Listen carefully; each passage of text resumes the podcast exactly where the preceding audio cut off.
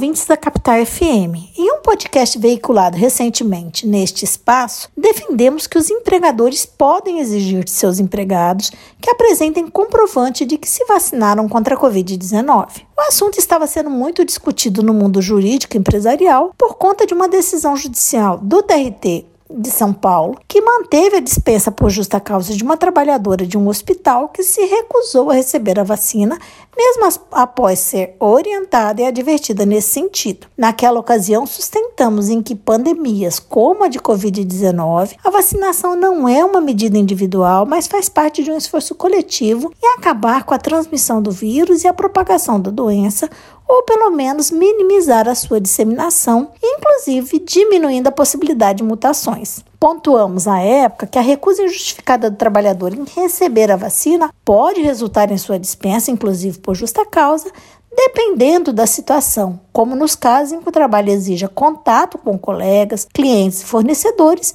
havendo exposição do empregado e de outros que possuem contato com ele ao contágio do coronavírus. Da mesma forma, lembramos que a recusa do empregador em se vacinar, se este convive com empregados, expondo-os da mesma forma ao contágio, pode ensejar, inclusive, em rescisão indireta dos contratos de trabalho, isso é, a justa causa do empregador. Pois bem, o tema voltou a ser manchete de jornais e objetos de debates jurídicos mais uma vez nas últimas semanas. É que, por meio de uma portaria, número 620 de 2021, assinada pelo ministro Onyx Lorenzoni, do recente ressuscitado Ministério do Trabalho, foi proibida a dispensa por justa causa na hipótese de recusa da vacinação por parte do empregado, documento que também mencionou que não poderia ser exigida a comprovação de vacinação quando dos processos seletivos para a contratação de empregados, sob pena de ambas as práticas serem consideradas discriminatórias. O texto da portaria ainda mencionou punições para os empregadores que dispensarem empregados que se recusarem a vacinar, que vão desde a obrigatoriedade de reintegração do trabalhador com o pagamento de salários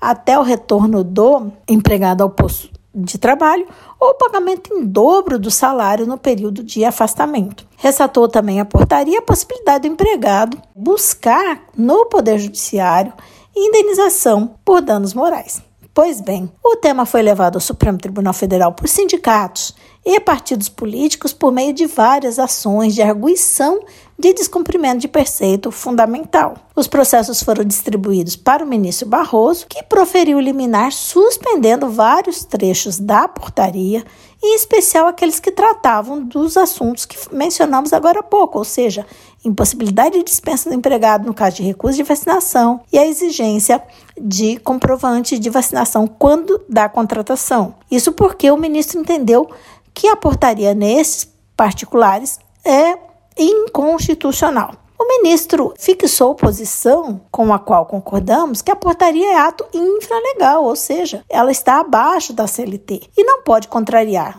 nem a Constituição, nem a própria CLT, textos que, além de concederem poder ao empregador para dirigir a prestação é, de trabalho do empregado, também asseguram ao trabalhador o direito ao meio ambiente saudável. Ressaltou o ministro Barroso que, ao mesmo tempo que é obrigação dos empregadores cumprirem e fazerem cumprir as normas de saúde, segurança e medicina do trabalho, é dever dos empregados observarem as determinações do empregador que tratem dessas matérias. Desta forma, reconheceu que é possível sim se exigir comprovação de vacinação quando da contratação, da mesma forma que é possível a dispensa do empregado resistente em receber a vacina e, em alguns casos, inclusive até por justa causa, desde que observado o critério da proporcionalidade, ou seja, analisando-se caso a caso. O ministro ressaltou ainda que o trabalhador não pode ser penalizado se a justificativa em não tomar a vacina for fundada em alguma contraindicação médica, com base no Plano Nacional de Vacinação contra a Covid-19